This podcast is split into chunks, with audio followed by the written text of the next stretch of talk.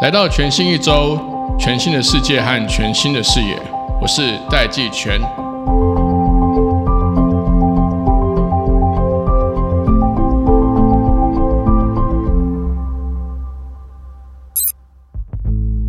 广达研究院是一个很特殊的机构，他们在十五年前其实就开始研究自驾车，甚至开始参与了一些 mobile economy 最初期的研发。这些研发的成果都是现在行动经济、自驾车、cloud computing 最关键的推手。今天我们就请到广达研究院的院长，同时也是广达的技术长 Ted 来跟我们分享。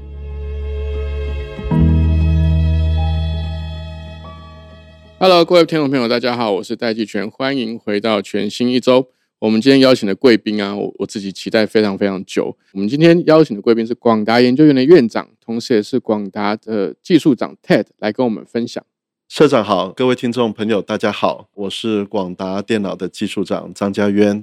Ted，我想要跟你聊的是说，广达从两千年就成立了研究院，以投资研发的方式来应应科技产业的变化。这其实，在台湾的这些大型企业里面，是走的非常前面的一个一个决定跟一个措施。红海也是看到整个研发的角色，相对于集团未来三到七年的发展，是一个重要的关键。所以在二零二零年的时候，也成立了红海研究院。但广达整整早了二十年。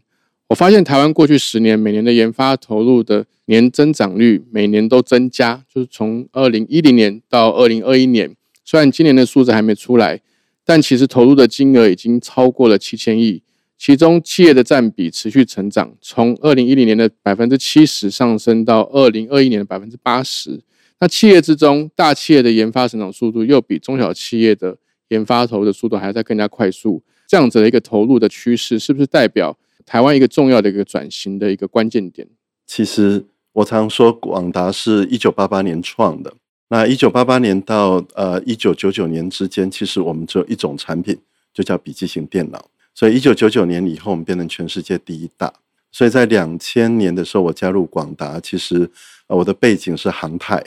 所以我也跟这个林董说，其实我对不会动的东西没有太大的兴趣。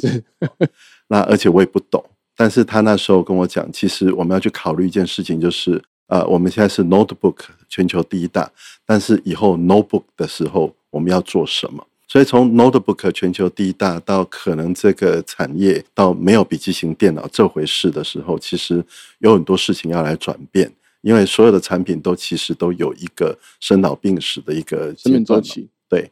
那所以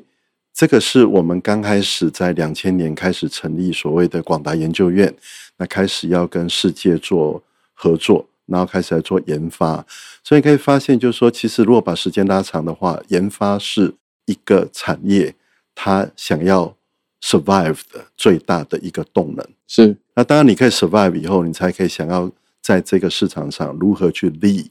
新的发展。所以这是两两个不同的一个思维。那所以刚才在谈的很多事情都是，如果把一个产品都当做生命周期当做一个 S curve 的话，其实。刚才所谈到的，无论是从这个笔记型电脑到云端运算，到所谓的这个呃 big data analytics，到 AI 等等，其实它每个都代表一个产业不同的 S curve，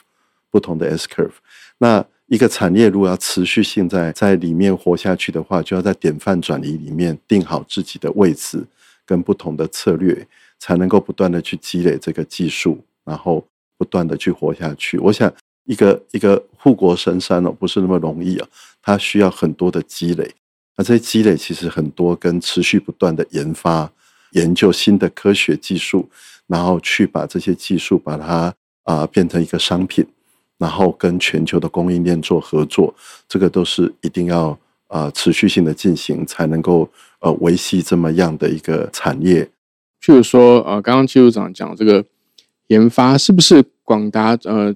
当然，像我刚刚讲的这个整个研发的架构，不管经费投入啦、占比，那广达当然当然是整个研发架构里面的企业代表，当然又是大企业的代表，甚至是台湾整个经济系系系统里面出口的一个代表。所以广达在发展这些不同的产品的时候，呃，现在是是怎么样的契机会切入 AI 这样的一个领域？这个其实是一个更好的问题哦，就是说为什么呃现在会进到 AI？其实从广达在看 AI 这件事情的话，其实它也是很自然的实现哦。就是说，从我们两千年那时候开始想做不一样的东西，其实是要探讨说，呃，将来的人需要什么样未来的电脑。但是你要用电脑干什么？其实你不需要电脑，你需要的是运算 （computing）。所以你会做不同。当这个 computing 跑到云上面去，你当然要做很多 container 设备去维系 enable 这个 computing 在云里面，这就是后来的云端的运算。那当运算都在那里，你透过这个不同的 mobile internet、broadband mobile internet，你手持的东西就越来越小，因为大部分的运算在上面进行。所以可以发现，广达在呃两千年开始，其实我们有一部分还是继续做所有 connected 到 internet 的 device，是另外一个部分就是做越来越多的这个 data center 里面的东西。当然那时候还没有 cloud computing 这个名词，对，好、所以我们是往这个地方走。但这样的话，cloud computing 是要做什么的？你会发现它很迅速的积累非常大量的资料，那很多人就发现这些资料形塑出来的 big data 有非常多的用途，可以用来做 prediction、prevention，那甚至 personalize 某些的 service 给一般人用。那这个都是一开始是围绕在传统的统计啦、一些 linear 的 model 来做，可它越来越复杂的时候，你会发现这资料多到医生没办法解读了。那你就需要什么？需要机器来做学习。那机器来做学习的时候，这个上古的神兽就大复活了，就是我们的这个人工智慧里面的这所谓的这个呃类神经网络或数位神经网络就被拿出来了，然后有新的这个呃学习的机制被开发，所以你 machine learning 出来，你 big data 出来，自动的就会开始来做 AI，而那个时候有特别适合做 AI 运算的 GPU server 又越来越成熟，所以你有大量的数据，你有 super computing 的这个这个环境，然后你有新的这个呃 learning 的 model 出来，你自然就导到一世界往 AI 的地方去。这个这个时候跟我们在三十年前在做 AI 只有三层的神经网络不同了。对，哦，它已经可以解构非常多层了。那所以你就会发现 AI 自然就就出来了。那 AI 最主要出来的话，它衍生出来的演算法，它可以解决的事情比以前我们用传统的分析式的数学解构出来的东西更多，而且迅速更快。那这时候你就会发现它百花齐放，各个行业都开始来，无论可以去做这个 image 的 pattern recognition，去 predict 一个人的疾病，那甚至是从 DNA 里面去分析，一开始就知道你这个可能你的 DNA 的缺陷可能会导致你有什么样的一个一个后果，所以它整片通通都都起来。那广达运气不错，就是因为我们的研发是持续的，嗯，所以当这个这个浪潮起来的时候，我们那个研究院小小的船刚好也可以浮在上面，没有 没有没有呃没有下去，所以我们就以这个为基础，然后发展更多的一些应用，好、所以这些应用就就非常非常多的广泛，但是这些的演算法都需要有一个承载的硬体，对，不然它不能实现。那这个硬体也刚好是广达所熟悉，然后所呃擅长的，所以我们就渐渐把这些演算法、软体各方面的这些呃想法，把它合在一起，试图要去解决更实际的问题。刚好遇到这个呃老龄化的问题，刚好遇到 COVID nineteen 的问题，所以我们就开始结合各式的能量来解决所谓的这个 smart hospital 或者是 precision health 的问题。更精准的健康，然后更智慧化的医疗的问题，所以这件就 move 说变成一个从一个呃简单的硬体，变成是要真正来帮人来解决一些问题。这时候很多的软体就会变得有意义、有有用了。对，嗯，这样听起来，其实广达是在这过去二十二年本来就一直在做，后来大家开始在谈 AI 的时候，才发现，就你刚刚讲的上古神兽，其实我刚刚就在想，对啊，我大学的时候也也在也也在做 AI，对，也在也会会修这个课啦，只是说在实作上面都是大部分都理理论比较多，对。或者是测试比较多，对，因为那时候的环境哦，就资料也不够嘛，对。所以我们那时候所谓的这个呃学习是属于这个现在是叫 deep learning 嘛，对，那个时候其实是浅的，对因为资料很小，对可以算的也很小。少现在是很大量的数据，然后又能够运算的工具都有，变多所以，它整个才会翻这么一一一成熟。所以这一波其实很大的一个原因哈，其实跟这个嗯，跟这个整个科技的发展，然后可以 enable 的这个 AI 的运作更成熟了。到了一个临界点了，到了一个临界点就会爆发出来。对，好，所以我们看到它爆发的时候，以为说这个就是一个破坏性的创新哦。其实这一个破坏性的创新需要很大量的积累。对对，就是累积到一个程度的时候，就快快速分支。所以我们现在有一点就是说，如果真正从这个时间来看起，我们还处在一个非常早期的时代，还有很大的机会机会会跟很多空在在 AI 跟空间上。好，，那那我从商业角度来谈，因为其实广达做了很多呃元宇宙的智慧医疗的东西，越来越多，越来越成熟。就我很好奇是说，那广达这个商业上的可能是我们是先从内需打算之后做出口呢，还是说广达是先跟国外的这些医院合作，然后才带回来台湾的医院？哦，呃，这个是一个更更更好的问题哦，是。就是说，因为如果纯纯粹从医疗看起的话，医疗这个行业很特别，它是 evidence based，对对，就说你做的东西或者药，对。真正要有真实的世界的一个资料错。或者证据来证明你有效，对。否则那个都都没有任何意义。那我们一开始做这个 AI 或 cloud computing 来做这个呃这个医疗，是因为我们一开始跟 MIT 从两千零五年开始要做的一个题目大题目是 human centric computing。嗯，这是十七年前，是就是现在一直在讲以人为本。对其实我们在那个时候就是定这个题目。对，那定这个题目以后，要找的题目就要非常接近人，不是接近机器哦，接近人。嗯对，那找的题目就会跟这个医疗、跟这个呃疾病比较相关，所以我们那个时候就开始做。以 telemedicine 为例的话，其实我们是在大概十几年前就开始做，从 Bo- Boston 的 Children Hospital 开始做起，因为它偏远地区的小孩送进这个呃 Boston 市区的医院的时候，大部分都会夭折，哦，因为医生不知道他发生什么事，他只会哭，对。然后这个车子上的人也不知道发生什么事。对。可是你要知道，那个时候的网络环境哦，很差，对。三 G 以下，对。所以我们那时候第一个问题，在这样的环境里面，我怎么去做 telemedicine、嗯。mobile 的 telemedicine？第二个，我们讲的话医生听不懂，嗯。所以我们还请了一个同时有两个学位的人，是 Harvard 毕业，然后也可以跟医生沟通，也可以跟我们沟通。就是他他要懂医疗语言，医疗语言，要懂要工程语言。我们的语言，对。对？所以才会做 translation，对对。把他的非常主观的一些想法翻译成客观的语言、科学语言，我们才会去解嘛。对。哦另外一个就好玩了，就我我只简单解解释一个技术，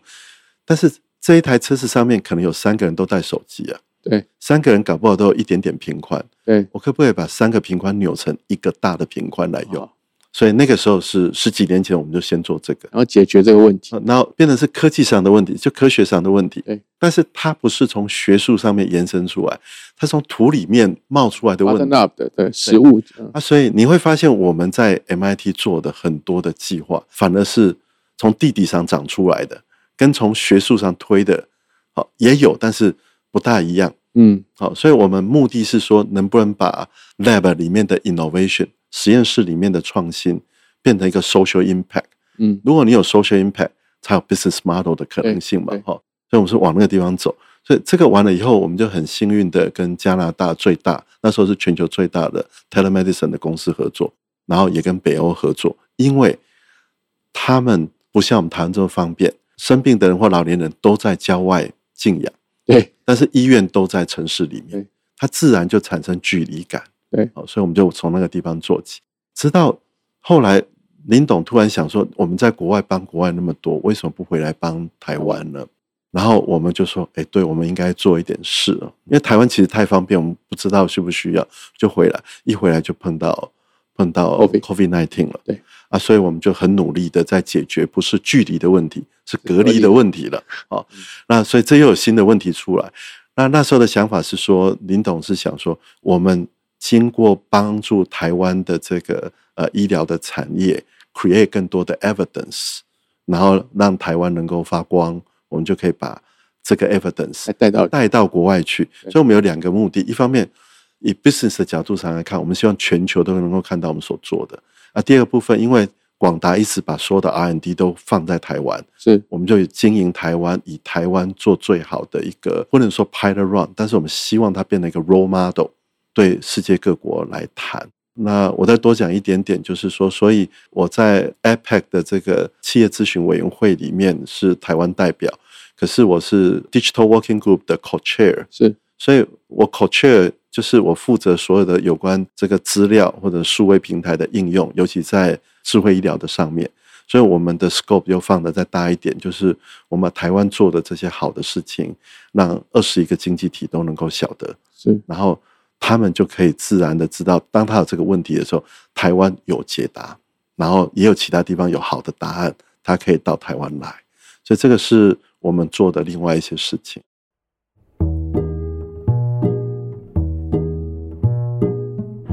今天想要跟大家分享一个由国科会主办的活动，叫做科普环岛列车。去年因为疫情的关系，只能以虚拟的形式举办，但今年科普列车要盛大回归了。这是一个专门让全台各县市十二岁以下的小朋友可以参加的活动。如果你们和我一样家里有小朋友，我很鼓励去参加看看，可以接触到平常小朋友在学校里没有办法做，但很适合这些学生跟小朋友试试看的物理或化学的实验。我觉得会是一个蛮好的学习体验。像是我看到台南沙仑站有一个化学熔岩灯的实验，台北平西站甚至有氢气鸣铃响炮的实验。我自己倒是蛮好奇，在火车上做实验是什么感觉。那详细的活动内容会在我们的节目资讯栏里面呈现。那大家可以赶快去搭上今年的这班列车，如果今年搭不上，就只好等明年喽。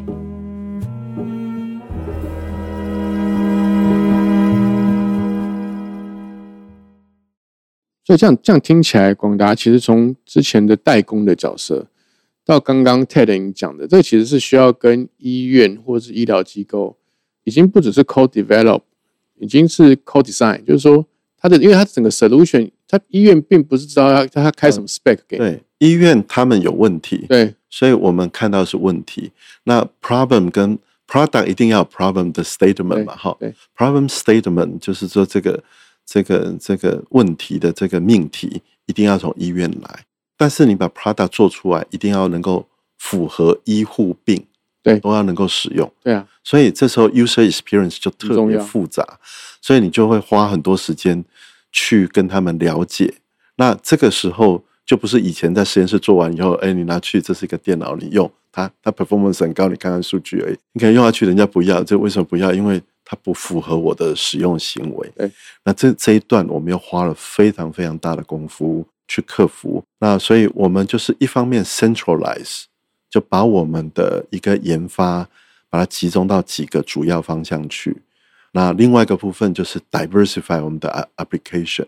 所以我们做的不是产品，我们做的比较像平台，对，这是一个平台，所以以 AI 为目标所形塑的平台，然后让它应用在不同的这个医疗的场景里面，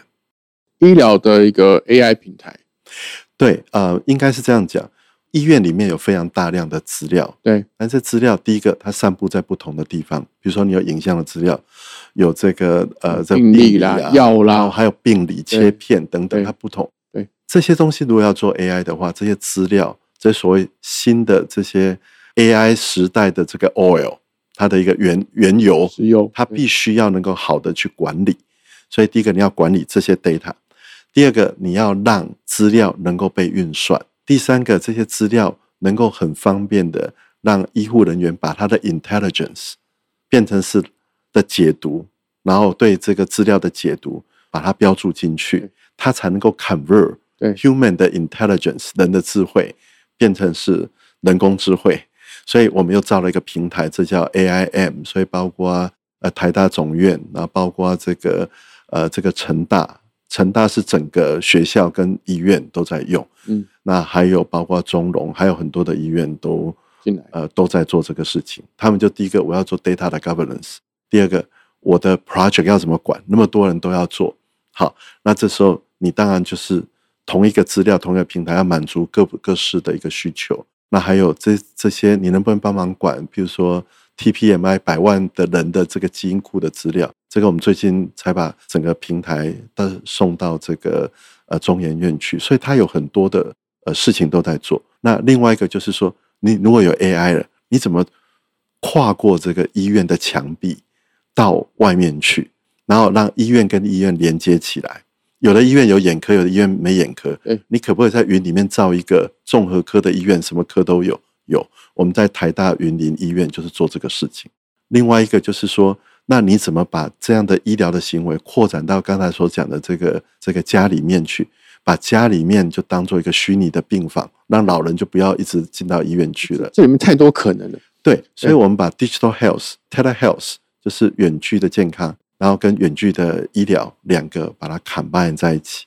然后上面就是全部用 AI 来 drive。当然，你要在家里，你就要带很多的 wearable 新的这穿戴式，我们在那部分也做非常多。所以我们的策略是这样，其实是从 A 到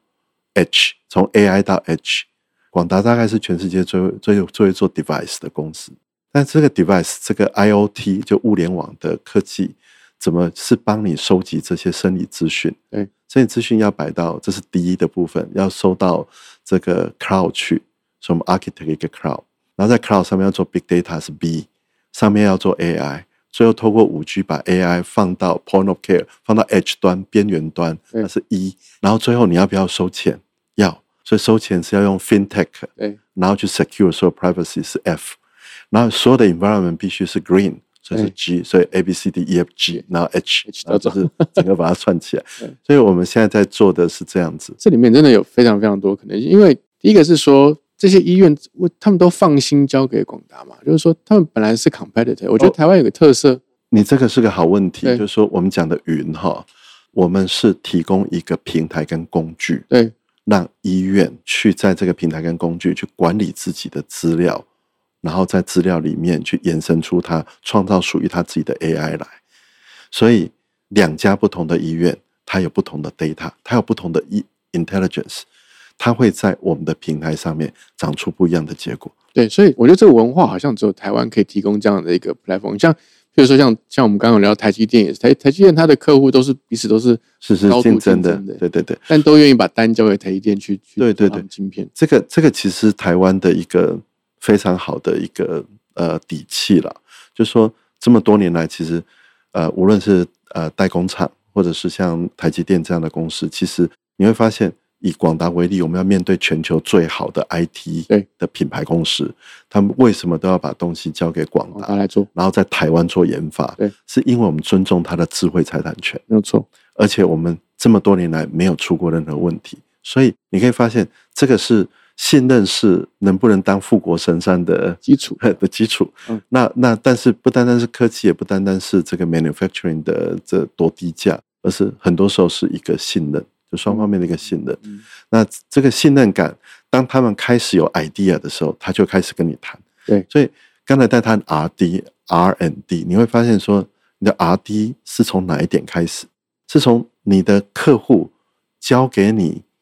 一个完整的设计图开始，那个叫做代工，对，还是你的客户交给你一个 concept 一个概念？从那个时候开始，那时候你是要帮忙做更多的 innovation，帮忙做更多的 design，所以广达是是拉的更前面，是，然后再更前面一点是说，我给你看一些科技，嗯，哦，这个哦那我大概可以做这个哦，那是哦我们去 trigger 这个 business 的 cycle 的，所以那又更前面，所以，在不同的一个阶段哈、可能有不同的意义哦。哦然后它的一个先决条件是你信的不信的，相要相信信任，如果你相信的话，这些都可能；如果不相信的话，很深度的对谈没有办法建立，没有办法建立的状况之下，刚才在谈的这些 business 它是不存在。对对，所以所以其实 Ted 你讲的事情，因为最近当然大家很多讨论说什么啊，如果呃台湾发生战争，是不是把台积电厂房炸掉？然后后来当然这个 Morris 当然台积电的前董事长出来说，其实其实他关键是人才，但实际上看起来更关键的其实是全世界对台湾的信任嘛，对信赖，对。所以今天不管是 idea，不管是今天产品的设计图，甚至是新的技术，其实全球都很放心的来找台湾人谈合作。对，他知道说台湾真的可以可以去帮你因为我们信我们是可以信任的伙伴。对对对就是单单这两个字哈，我觉得这是我的观察，就是说是台湾能够在现在或者甚至将来胜出一个关键很关键的地方。你信得过信不过我，可以当做你的一个伙伴，在这个 ecosystem 里面，那个是非常非常重要。对，好，那我再延伸，我再拉回来讲刚刚第二个问题，就是刚刚 Ted 你在讲这些过程里面，我发现他有另外一个呃技能或专业正在发展的，其实是广达开始要跟 end user 互动。对要去建立这个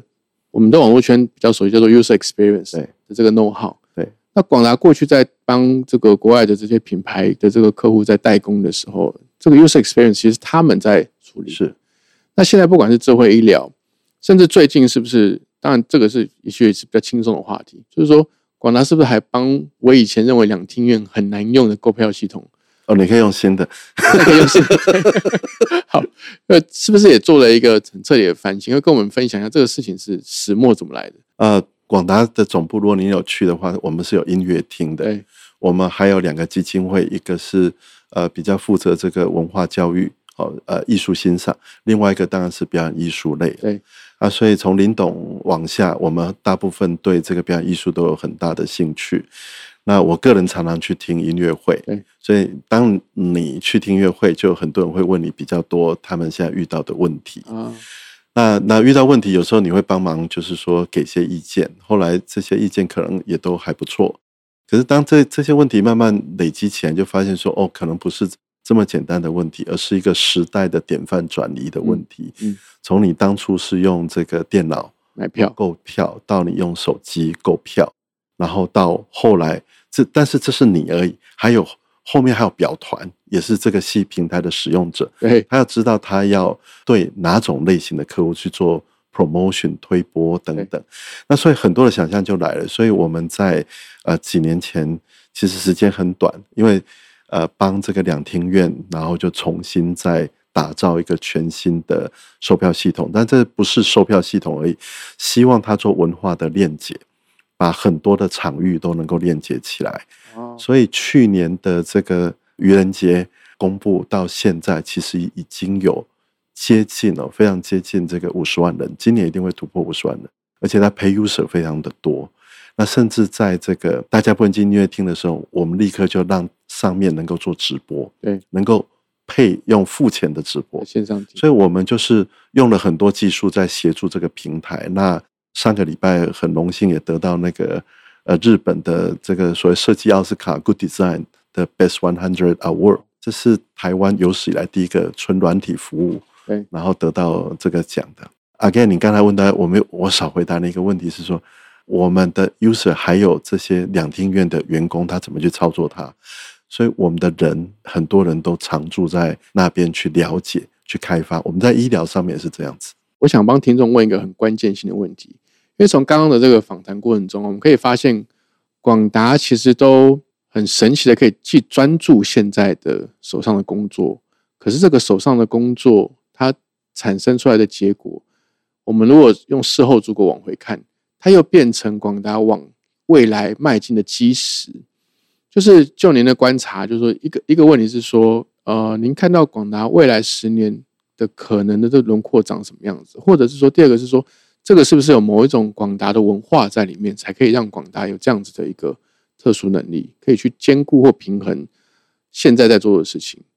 同时又让它成为迈向未来的一个一个一个 cornerstone。我进广达的第一个礼拜，因为我什么都不懂，所以我老板就试着要教我他的 philosophy，是呃林林百里林董事长。那他那时候就告诉我一个事情，就说你知不知道什么叫 VIP？嗯，道有谁不知道 VIP 吗？哈，所以他就说不是 very important person 那个事情，他是说他做事情一定要定一个愿景，所以他叫我做一件第一件事情，说我们要从两千年定一起来决定以后十年的愿景，对，vision，对，然后再的话，你要去知道说你在这个世界的这个大愿景里面，你要扮演的角色是什么，你的 position。然后再的话，你要知道你现在在哪里，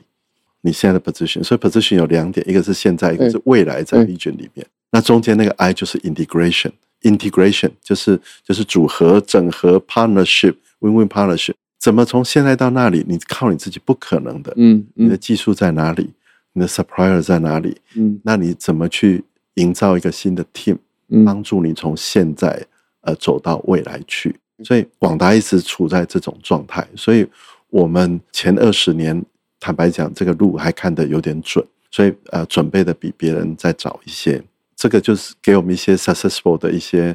呃些些证据，对。所以我们就持续性的在思考未来应该怎么怎么走。所以您刚才在谈的这些科技，或者是从 metaverse 的的观点来看，其实我们在做很多 virtualization 呢、对，virtual 的 hospital、嗯。virtual 的这个 clinic、virtual 的这个病房，其实你把 visualization 弄进去，把 simulation 弄进去，把 digital twin 导找进去，对已经做到，其实嗯。就是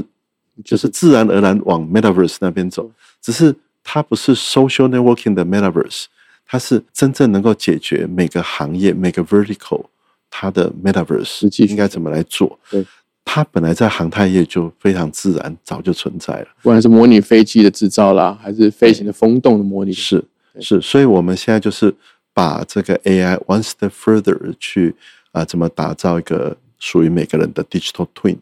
怎么去数位孪生的技术的基础之下，怎么去 visualize 它。所以 visualize 它，然后如果你今天透过 AR、VR 来看，是不是能够帮助医生及时的在训练或者在开刀的过程当中，就可以做很好的模拟。像这次那个呃 Brazil 那个巴西那个连体婴的分割，对就是这个 digital twin 或 metaverse 非常成功的一种状态。对，它其实 Tom Cruise 的 Top Gun 后面一直在模拟，对那个也是 digital twin，那也是 metaverse。对，所以这一个部分，如果延续刚才在谈的这个动能，它势必会往前进的。而现在看起来，COVID nineteen 又是一个新的一个 normal。现在没有在讲 post COVID nineteen，而是说我们 always in COVID nineteen。那这个时候你就会发现说，需要有更多的呃 wearable，它能够及时、稳定哦、持续的去 monitor 你。嗯可是没有医生有办法去读这些资料。对，所以他必须要用演算法、用 AI 来读、来分析，那告诉你该接下来往哪边走。这些环境会加速更多的呃世界的一个变化跟转动，这样起码会持续好一阵子。没错，因为所以 behavior 变了，business model 变了，技术它是还是往前开，所以这些 business model 跟新的 behavior 的需求变得可能，我们是从这个角度上去看的。所以我我是呃呃 technology officer，基本上我是广达第一个 technology officer，所以所以从那个地方来看的话，我们技术本身不是未来，只是说帮助大家的一种工具或者一种方法。所以我我们还是努力在持续做这些事。了解。所以这样听起来，其实呃，就是因为这个林董事长这样子的一个 VIP 哲学，所以早在两千年就成立了广大研究院，比红海研究院要早很多啊。好，今天非常谢谢 Ted 来到我们节目上，也非常谢谢听众们的时间，我们下一周再见。谢谢。